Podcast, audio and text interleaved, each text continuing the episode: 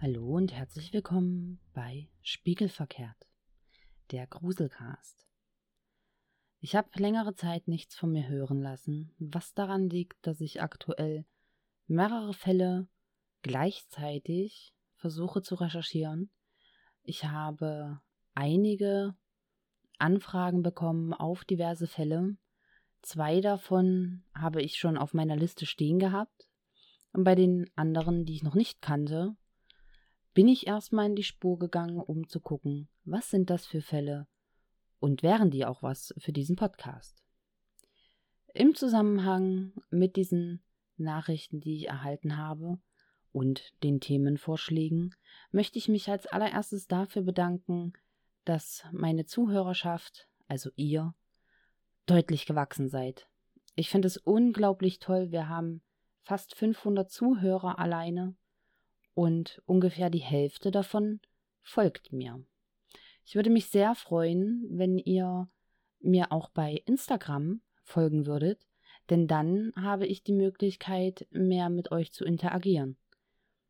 Hat den Vorteil, ihr könnt bei dem Podcast mitreden. Und genau das möchte ich eigentlich.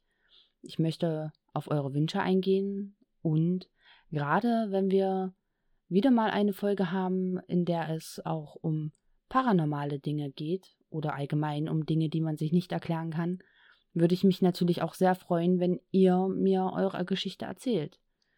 Diese würde ich natürlich unter dem Wunsch und der Prämisse, dass ihr das auch möchtet, auch gerne in diesem Podcast dann vorstellen. Dazu wünsche ich mir einfach von euch, dass ihr, wenn ihr möchtet, mir gerne eure Geschichten schickt. Ihr dürft sie mir gerne auch via E-Mail schicken. Dann gehen sie nicht unter und ja, verschwinden nicht in der Masse an Instagram-Nachrichten, die ich tatsächlich durchaus erhalte, wo ich gleich von vornherein vermeiden möchte, den Überblick zu verlieren. Und deswegen werde ich euch dann im Anschluss unter die Folge bzw. in die Folgenbeschreibung die E-Mail-Adresse eintragen, damit ihr mir auch via E-Mail schreiben könnt. So, und nun zur heutigen Folge. Diese spielt in Pleasureville in Kalifornien und dahin möchte ich euch jetzt mitnehmen.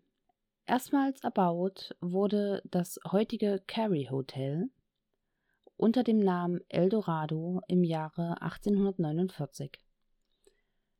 1854 bekam der Ort den Namen Pleasureville und wurde im Zuge des Goldrausches zu einer Stadt.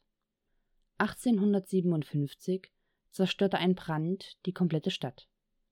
Etwa drei bis vier Wochen nach dem Brand war ein Großteil der Stadt wieder aufgebaut. Dies war jedoch nur möglich durch den Orden Odd Fellows. Die Stadt wuchs und es zogen immer mehr Goldgräber in die damals noch kleine Stadt Pleasureville. Einige davon waren erfolgreich, die meisten jedoch eher erfolglos. Ein Spitzname der Stadt war Hangtown, weil es dort mehrere Hinrichtungen gab. Das Carey Hotel wurde als Luxushotel erbaut und beherbergte unter anderem Mark Twain, Buffalo Bill, Levis Strauss, Lola Montez und Elvis Presley.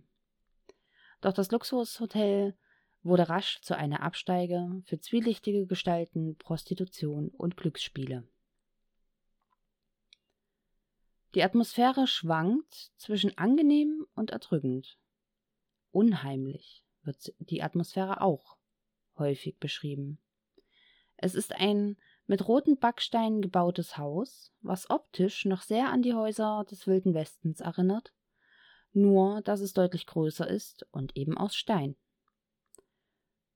Über dem Eingangsbereich befindet sich ein breiter Balkon, welcher sich über die gesamte Hausfront erstreckt.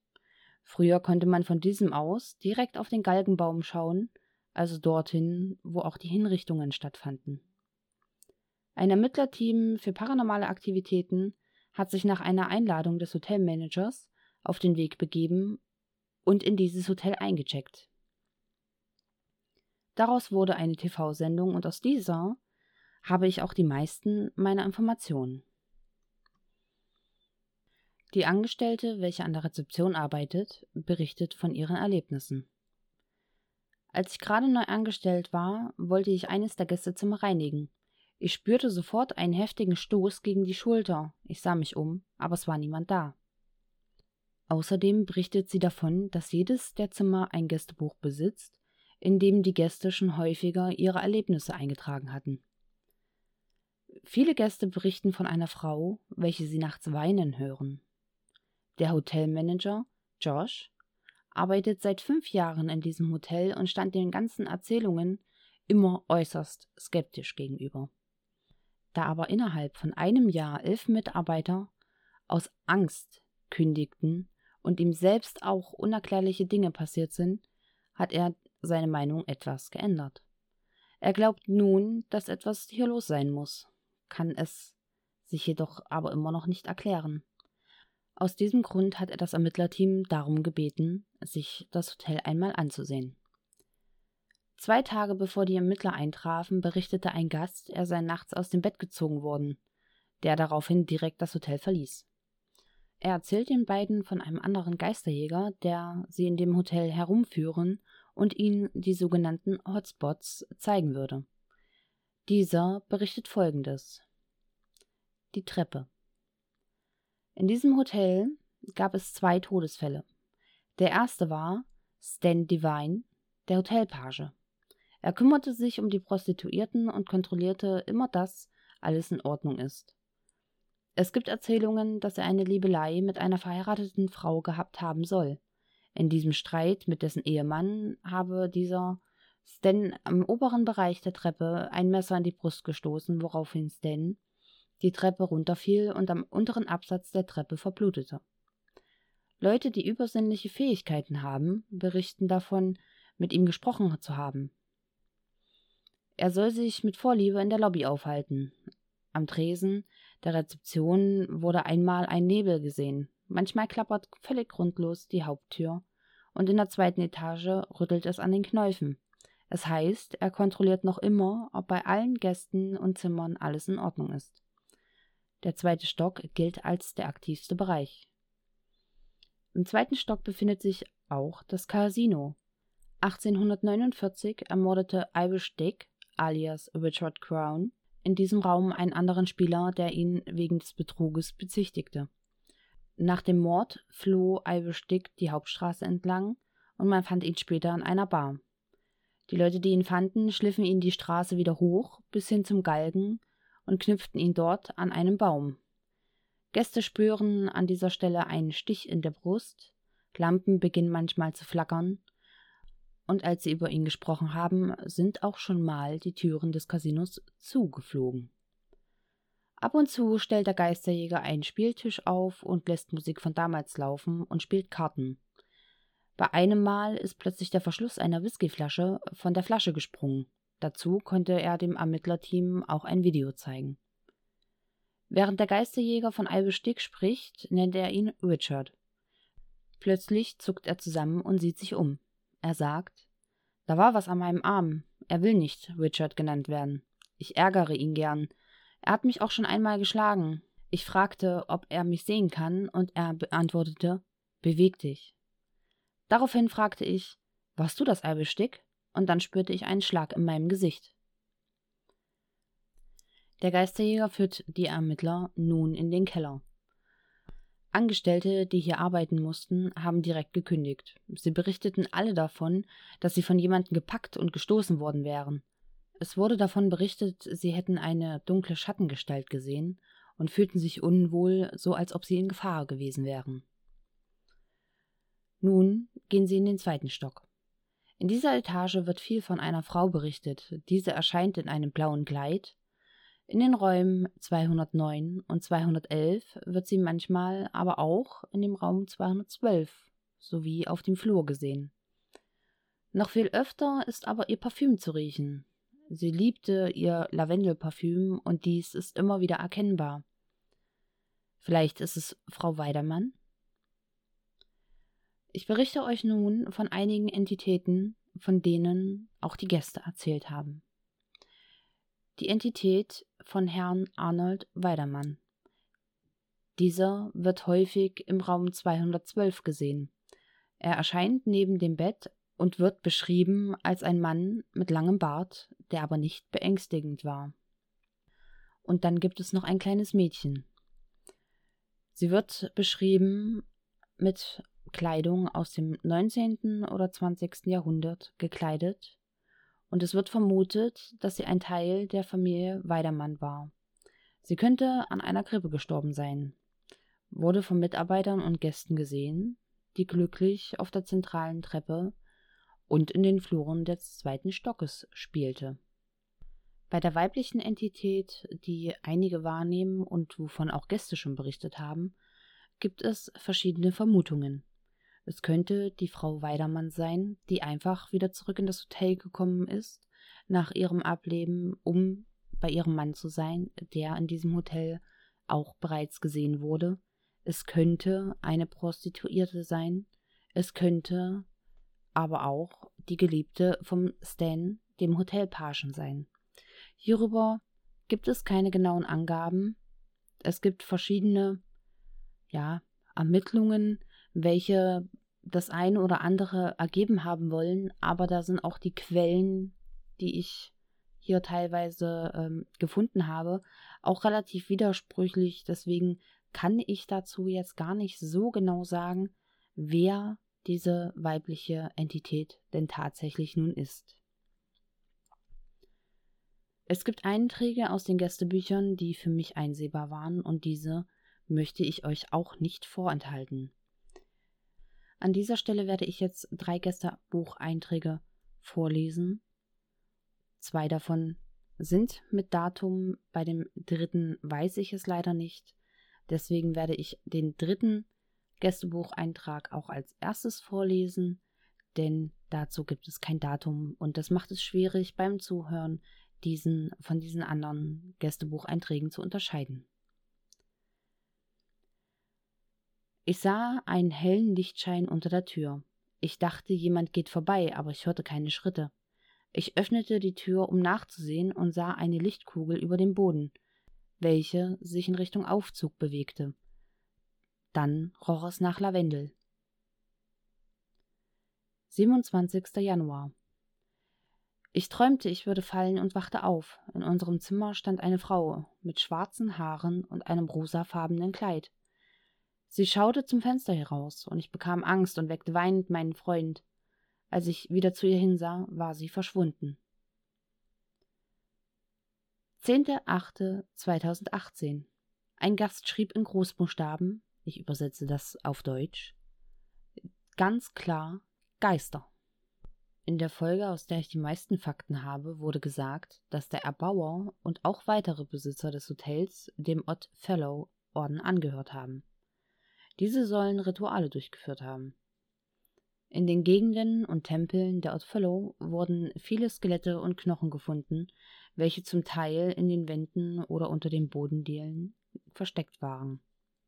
Es heißt, dass neue Mitglieder mit den menschlichen Überresten in einen Raum gesperrt wurden, um dass sie sich im Klaren werden, dass auch sie vergänglich seien.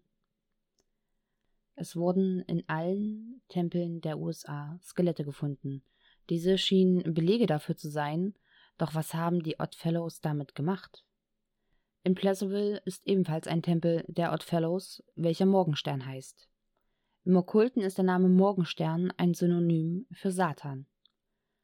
Auf einer Seite der Oddfellows steht Rituale erhöhen die Energie an einem Ort. Gemeinsam abgehalten wird die Energie nochmal verstärkt. Dann öffnet sich das Tor zu einer anderen Welt.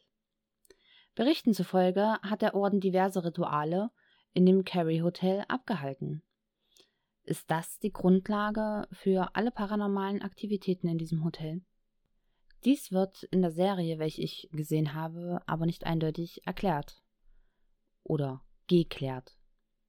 Also bin ich auf die Suche gegangen und habe versucht, etwas zu finden, was mir vielleicht Antworten gibt. Was ich gefunden habe, erzähle ich euch jetzt. Der Oddfellow-Orden ist ein Orden, welcher ursprünglich in 1819 in England gegründet wurde. Das Hauptmotto ist Erkenne dich selbst. Seit 150 Jahren gibt es diesen Orden auch in Deutschland. Bei uns gibt es 40 Logen, unter anderem in Stuttgart und Berlin, in Dresden, aber auch in Zürich. Die Oddfellows zählen in ganz Europa etwa 100.000 Mitglieder. Auf der deutschen Internetseite steht 150 Jahre Deutscher Oddfellow-Orden, ein soziales Netzwerk der besonderen Art. Das fand ich tatsächlich schon merkwürdig. Also bin ich auf die amerikanische Internetseite der Oddfellows gegangen und habe dort etwas gefunden, was mich schon sehr irritiert hat. Dort steht, haben Sie nach einer Möglichkeit gesucht, anderen zu helfen und ein Teil von etwas zu sein, was größer ist als Sie selbst? Willkommen beim Independent Order of Odd Fellows. Darunter ein alter Login-Button auf dem steht Bist du seltsam genug? Ein Stück weiter unten stehen dann drei Schlagworte, welche augenscheinlich die drei Ketten auf dem Emblem widerspiegeln. Zu jedem dieser Schlagwörter steht ein kleiner Abschnitt. Diese habe ich für euch mal aufgeschrieben. Freundschaft. Sie gewinnen eine neue Familie in den Mitgliedern ihrer Loge und ein großes Netzwerk von Brüdern und Schwestern weltweit. Liebe. Die Kranken besuchen, die Betroffenen entlasten, die Toten begraben und die Weisen erziehen. Wahrheit. Sei ein Teil der Geschichte und des Geheimnisses. Als Oddfellow werden sie Mitglied in einer der ältesten und größten Orden der Welt. Rituale, Symbole und Grade sollen den Charakter der Menschheit erhöhen und verbessern, indem sie sich diese Lektionen zu Herzen nehmen. Werden sie ein besserer Mensch und tragen sie wiederum dazu bei, die Welt um sie herum zu einem besseren Ort zu machen. Spätestens ab diesem Punkt bin ich absolut überzeugt davon, dass die Oddfellows ein äußerst kuriose dubiose, sektenartige Gruppierung ist. Die Aufnahme ist nur über Kontakt zu Mitgliedern möglich. Man muss eine Aufnahmegebühr bezahlen, Rituale über sich ergehen lassen und dann eine Reise anzutreten, welche absolut im Sinne der Oddfellows steht. Doch ob man überhaupt Mitglied werden kann oder als solches erkannt wird, entscheidet letztendlich die Loge. Also alles in allem ist mir das super suspekt. Und aufgrund dessen, dass auf der Seite der Oddfellows ebenfalls von Ritualen und Symbolen geschrieben wird, bin ich für mich zu dem Entschluss gekommen, dass die Aktivitäten im Carry Hotel durchaus damit zu tun haben. Vielleicht sind sie nicht die absolute Grundlage, das kann wahrscheinlich niemand zu hundertprozentig bestätigen oder revidieren, aber meiner Ansicht nach tragen sie enorm dazu bei. Außerdem habe ich mich bei meiner Suche nach mehr Fakten auch bei YouTube umgesehen und habe dort ein Video gefunden, was mich wirklich zum Lachen gebracht hat, was ich einfach nicht erst ernst nehmen konnte. Das Video ist von Spider Wayne und wurde vor mittlerweile sieben Jahren online gestellt.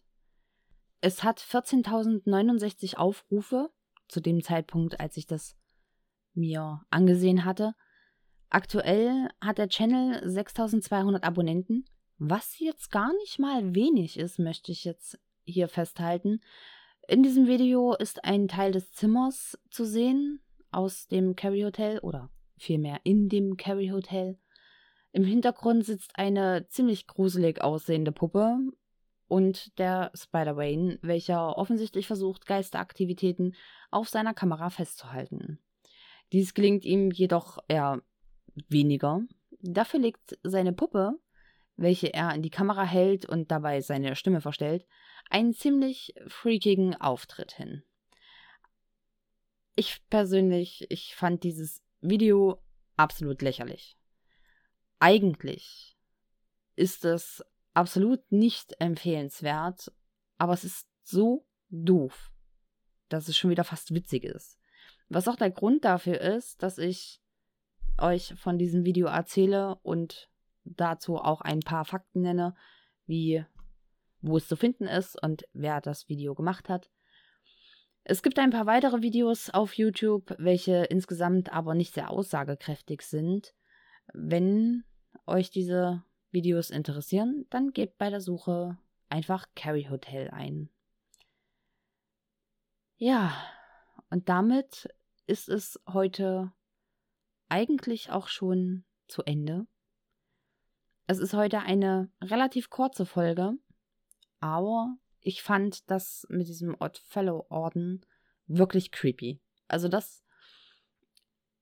Der Fokus richtet sich jetzt im Laufe der Folge weniger auf das eigentliche Hotel, in dem Geisteraktivitäten sein sollen, sondern eigentlich mehr auf den Orden, der für mich mehr Fragen aufwirft als Antworten gibt und der für mich persönlich auch eher nach einer Sekte klingt und nicht nach einer gemeinnützigen sozialen Vereinseinrichtung oder ähnliches. Ja, wie hat euch dieser Fall gefallen? Wie ist eure Meinung dazu? Gerade auch bezüglich zu diesem Orden würde mich sehr interessieren, was ihr davon haltet, ob ihr das schon mal gehört habt, ob ihr von dem Orden schon mal etwas gehört habt und ja, allgemein, wie euch dieses Thema ja gefallen hat. Ich möchte mich an dieser Stelle nochmal für die iTunes-Bewertungen bedanken und auch dafür, dass wir mit Spiegelverkehrt tatsächlich in die Top 100 der Crime Podcasts gelandet sind. Ein riesiges Danke. Ohne euch hätte ich das nicht geschafft. Und ich freue mich wirklich riesig darüber auch die ganzen tollen Resonanzen, die ich erhalten habe.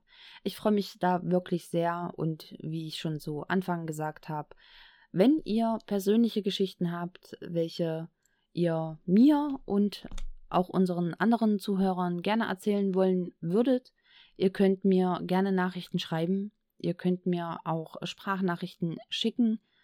Vielleicht habt ihr die Möglichkeit, eure Sprachnachricht aufzunehmen und mir als MP3 zu schicken. Dann kann ich diese einfach einspielen. Ansonsten könnte es etwas komplizierter werden, aber auch das, denke ich, wäre machbar. Wenn euch dieser Podcast gefällt, dann lasst mir doch gern bei Spotify, iTunes oder bei Instagram ein Abo da. Darüber würde ich mich, wie gesagt, sehr freuen. Bei Instagram könnt ihr mir natürlich auch schreiben. Dort findet ihr mich unter Spiegelverkehrt der Gruselcast. In die Folgenbeschreibung setze ich noch meine E-Mail-Adresse und möchte mich an dieser Stelle für das Zuhören bedanken und freue mich, wenn ihr das nächste Mal wieder dabei seid. Eure Kati. Hilfe, Hilfe. Ich muss vergeben. vergeben. Warum? Warum?